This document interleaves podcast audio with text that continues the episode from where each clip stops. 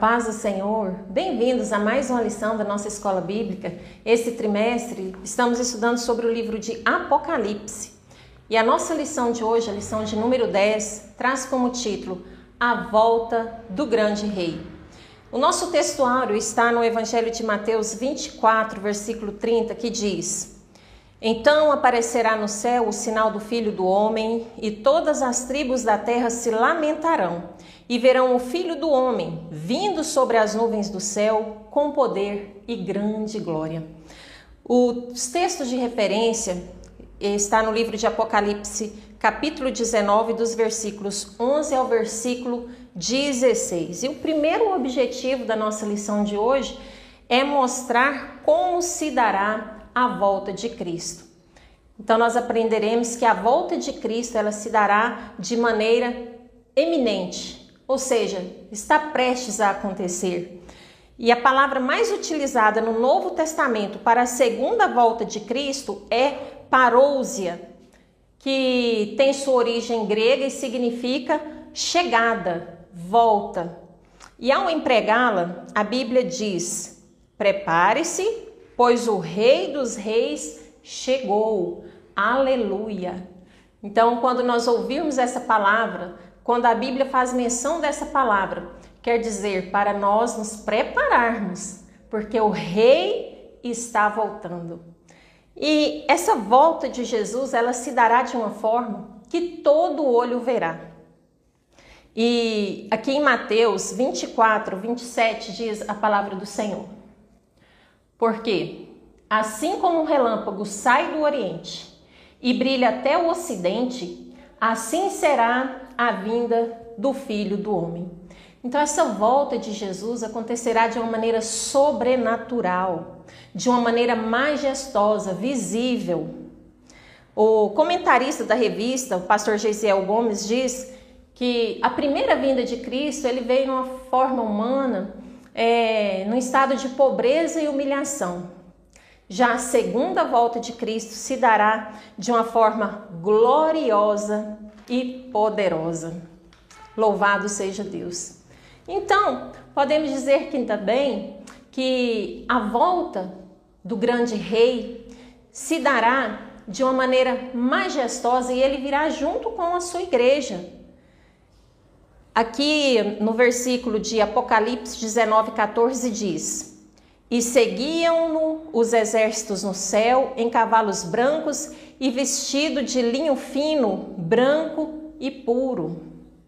A Bíblia explica que a esposa do cordeiro recebeu vestido de linho fino, como está escrito aqui também em Apocalipse 19, versículos 7 e 8, que diz: Vindas são as bodas do cordeiro, e já sua esposa se aprontou, e foi-lhe dado que se vestisse de linho fino, puro e resplandecente porque linho fino são as justiças dos santos. Louvado seja Deus. E aqui também no nosso texto de referência, gostaria de ler aqui em Apocalipse 19, versículo 13 e 14, que diz: E estava vestido de uma veste salpicada de sangue. Quem estava vestido de uma veste salpicada de sangue? Jesus, o grande rei. E o nome pelo qual se chama é Palavra de Deus, Verbo de Deus. E o versículo 14 diz: E seguiam-no os exércitos no céu, em cavalos brancos e vestidos de linho fino, branco e puro. Louvado seja Deus. O comentarista, pastor Hernandes Dias Lopes, aqui referente a esse ponto, ele fala que o rei dos reis ele virá com seu séquito, séquito de anjos e redimidos. Esses redimidos, então, é, será a igreja do Senhor arrebatada, para a honra e a glória do nome de Jesus. E ele também fala que outrora é, a nossa justiça era como trapos de imundícia. E o que, que a gente faz com esses trapos? É lançado fora, é descartado, é desprezado. Porque agora, agora nós vestimos vestes brancas dadas pelo Cordeiro. Graças a Deus por isso. Podemos dizer então que, como igreja, nós somos justificados por Cristo. E podemos dizer também que a sua vinda se dará de forma gloriosa quando ele pisar no monte das Oliveiras.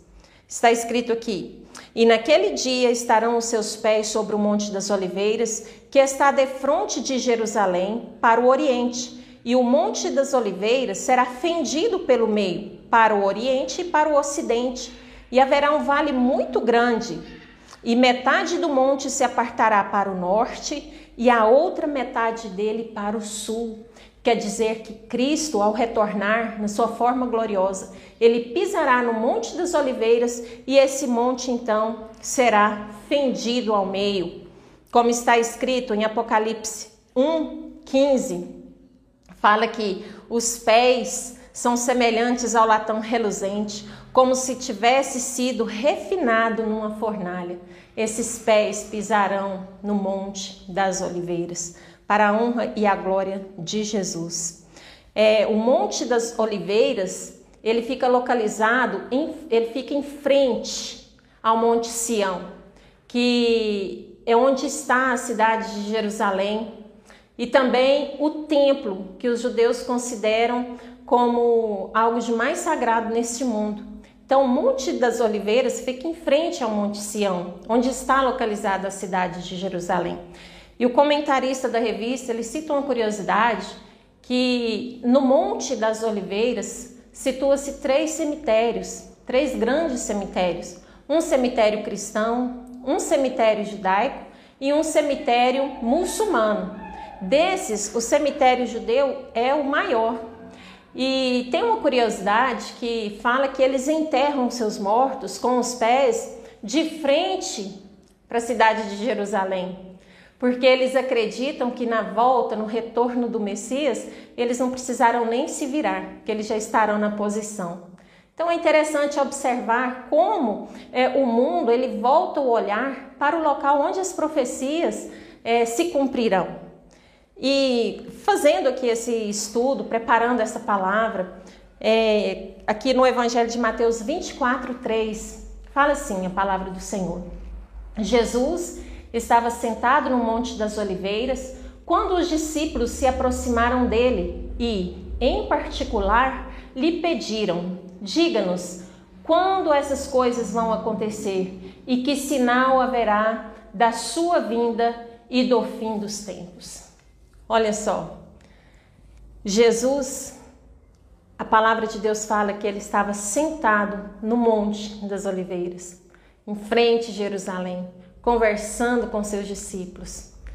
E nesse, nessa passagem aqui de Mateus 24 é onde ocorre aqui o sermão profético, onde Jesus falará para os seus discípulos, uma vez que eles lhe pediram para que ele lhes contassem como seria, né, que aconteceria é, essas coisas, os sinais da vinda de Jesus. Então Jesus fala ali o sermão profético de Mateus 24 onde ele relata o princípio das dores, ele fala sobre a grande tribulação e ele fala sobre a vinda do Filho do Homem. Agora imaginemos essa cena: Jesus sentado no Monte das Oliveiras, olhando para Jerusalém, relatando esse sermão para os discípulos.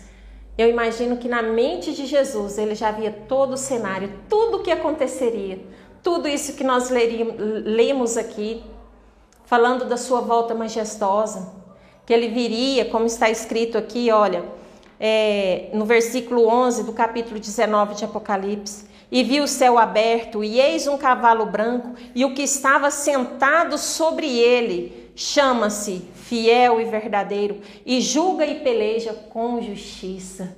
Aquele que estava assentado no Monte das Oliveiras virá assentado em um cavalo branco para julgar com justiça. Louvado seja Deus. Então, dessa forma, majestosa, gloriosa, sobrenatural, se dará a volta do Filho do Homem.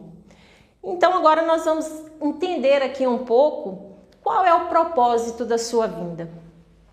É, mediante todo o contexto que já foi aqui apresentado, nós percebemos que o momento, no momento da volta de Jesus, da sua vinda, Israel e o mundo, ele estará no seu momento mais crítico, é oprimido pela, pelo anticristo, oprimido pelo falso profeta, estará em guerra. a tribulação estará assim é, no seu ponto mais forte.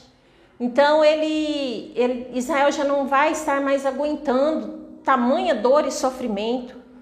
Então o propósito, um dos propósitos da volta de Jesus é vencer o anticristo, que estará atormentando, que estará governando, reinando neste mundo. Então Jesus vem com um dos propósitos de sua vinda é vencer, acabar com esse reinado do anticristo, acabar com essa soberba. Aqui no livro de Apocalipse 19, versículo 20, a palavra do Senhor diz: E a besta foi presa, e com ela o falso profeta que, diante dela, fizeram sinais com que enganou os que receberam os sinais da besta e adoraram a sua imagem. Estes dois, diz a palavra do Senhor, foram lançados vivos no ardente lago de fogo e enxofre. Eles então serão lançados vivos pelo próprio Senhor Jesus, né, glorificado no lago de fogo e enxofre, onde eles ali então perecerão. E um, um, algo muito interessante, que às vezes, como cristãos, neste mundo aqui, é, rodeado de injustiça, tão caótico, os valores tão distorcidos. Os cristãos, nós como igreja do Senhor, todas as pessoas de bem que não se conformam com a injustiça, elas tendem a se desanimar. Mas, de acordo com a palavra do Senhor, nós não devemos perder a nossa esperança. Pelo contrário, nós devemos ainda mais renovar a nossa fé em Deus, porque nós sabemos que Ele voltará e Ele fará justiça.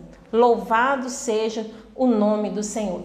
E aqui no comentarista fala que esse governo do anticristo, ele terá um fim repentino. Da mesma forma que o governo do anticristo teve o seu início né, no período ali da, do início da grande tribulação, é, de forma muito repentina, né, a besta, é, caracterizados aqui então pelo falso profeta e o anticristo, eles vão governar esse mundo de uma forma muito rápida. Seu governo vai se alastrar rapidamente. Da mesma forma será a sua derrota, porque Cristo virá com o propósito de destruí-los. Louvado seja Deus por isso. E um outro propósito da vinda de Jesus será revelar-se a Israel. Primeira vez que Jesus veio a este mundo, como foi citamos aqui anteriormente, né, num estado de pobreza e humilhação, Israel não acreditou em Jesus, né? Então eles pagam ao longo da história um preço muito alto por sua rebeldia, né? destruição das cidades, cativeiros por não acreditar, por não dar crédito, por não ouvir a voz do Senhor, né? Então, um dos propósitos é revelar-se a Israel. Como está aqui em Apocalipse 1, versículo 7, a palavra do Senhor diz: Eis que ele vem com as nuvens, e todo olho o verá, até aqueles que o traspassaram. Quem traspassou Jesus naquela cruz? Foi Israel. Então, até esses né, que traspassaram, e todas as tribos da terra se lamentarão por causa dele, certamente. Aleluia. Então, todo olho verá. E será um lamento muito grande, porque Israel reconhecerá que aquele que foi traspassado na cruz verdadeiramente é o Messias, o Cristo, o Filho de Deus.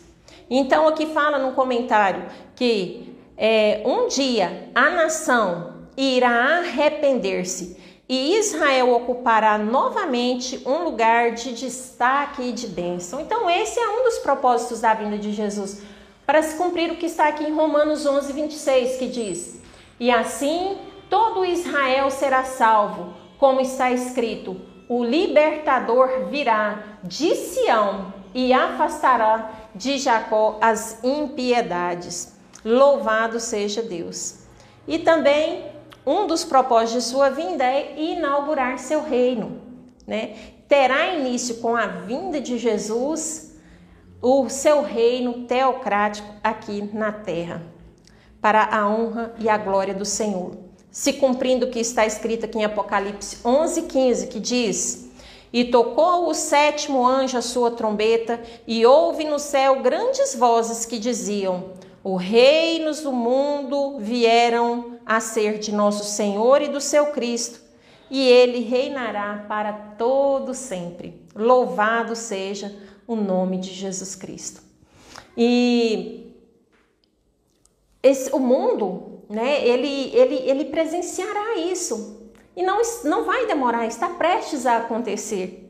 Né? E aqui já partindo para a etapa aqui final do nosso estudo de hoje, né? Nós entramos aqui na parte onde acontecerá a grande e terrível batalha do Armagedon.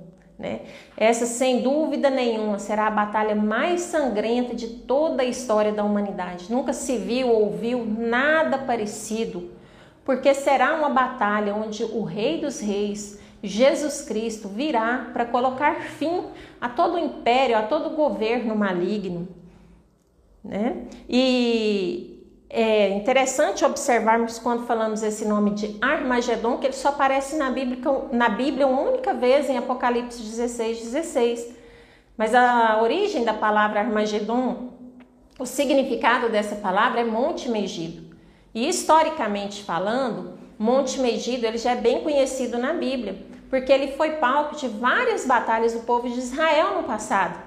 Então essa batalha, né, essa batalha ela já tem lugar para acontecer, está falando aqui nas escrituras sagradas. E essa batalha se passará no Monte Megido. E é, uma curiosidade, né, até apresentada aqui na revista, é que é, na, na, região ali do Monte Megido já existe até nos dias atuais uma base aérea militar com o nome de é, Hamad Davi. Ramat Davi. Então pensa, um lugar historicamente conhecido, né, por lutas, por batalhas do povo de Israel. Atualmente funciona uma base aérea militar naquela localização, naquele lugar. Né? Então, o que nós podemos concluir é que o cenário já está todo preparado, já está tudo pronto. E o pastor Claudio Honor Correia de Andrade, ele comenta que essa etapa, né, será a derradeira etapa da septuagésima semana de Daniel, onde se cumprem então as profecias para a honra e a glória do nome de Jesus. Então a vitória de Jesus se dará de maneira total, soberana, e os inimigos dele serão todos destruídos.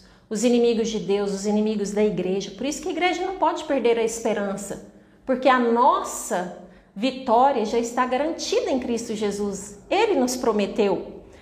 Nós podemos ver que no livro aqui de Apocalipse, no capítulo 19, nós percebemos que acontece aqui duas ceias.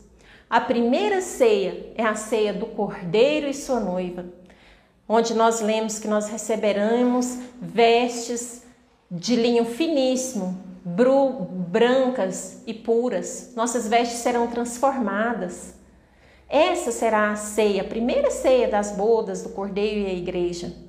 E a igreja então virá com o exército do Senhor ao seu lado. E também tem essa segunda ceia, que fala que tem o nome de a ceia do grande Deus. E eu gostaria de ler aqui em Apocalipse 19, 17 e 18 sobre essa ceia do grande Deus. Então vi um anjo posto em pé no sol. Imagina essa cena: um anjo posto em pé no sol. Que cena gloriosa, grandiosa e majestosa. E esse anjo gritou com voz forte, dizendo a todas as aves que voam pelo meio do céu: Venham, reúnam-se para a grande ceia de Deus. Olha ele convidando todas as aves do céu para a ceia de Deus.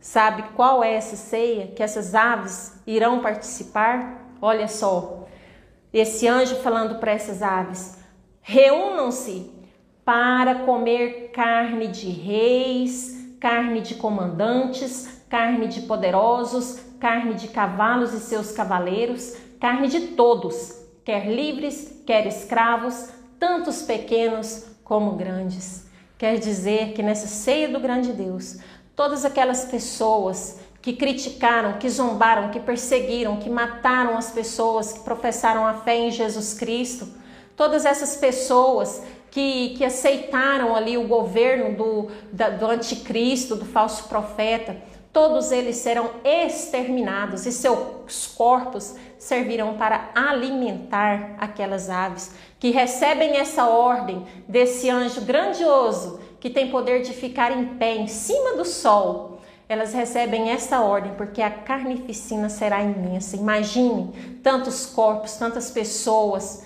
Né? A palavra de Deus fala que uns serão mortos por pragas, outros por mãos uns dos outros, e muitos serão mortos pela espada do próprio juízo divino. Então, essa será a segunda ceia que nós vimos em Apocalipse, a ceia do grande Deus.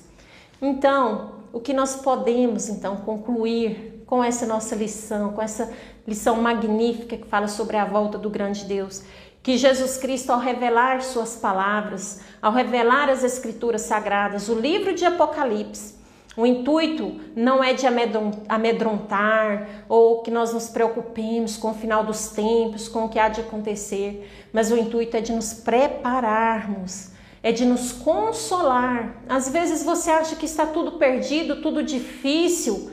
A palavra de Deus te consola, porque fala que um dia o próprio rei virá julgar a terra, para nos despertar também, porque às vezes nos envolvemos com tantos afazeres, com tantas coisas, que nós perdemos o foco do reino dos céus.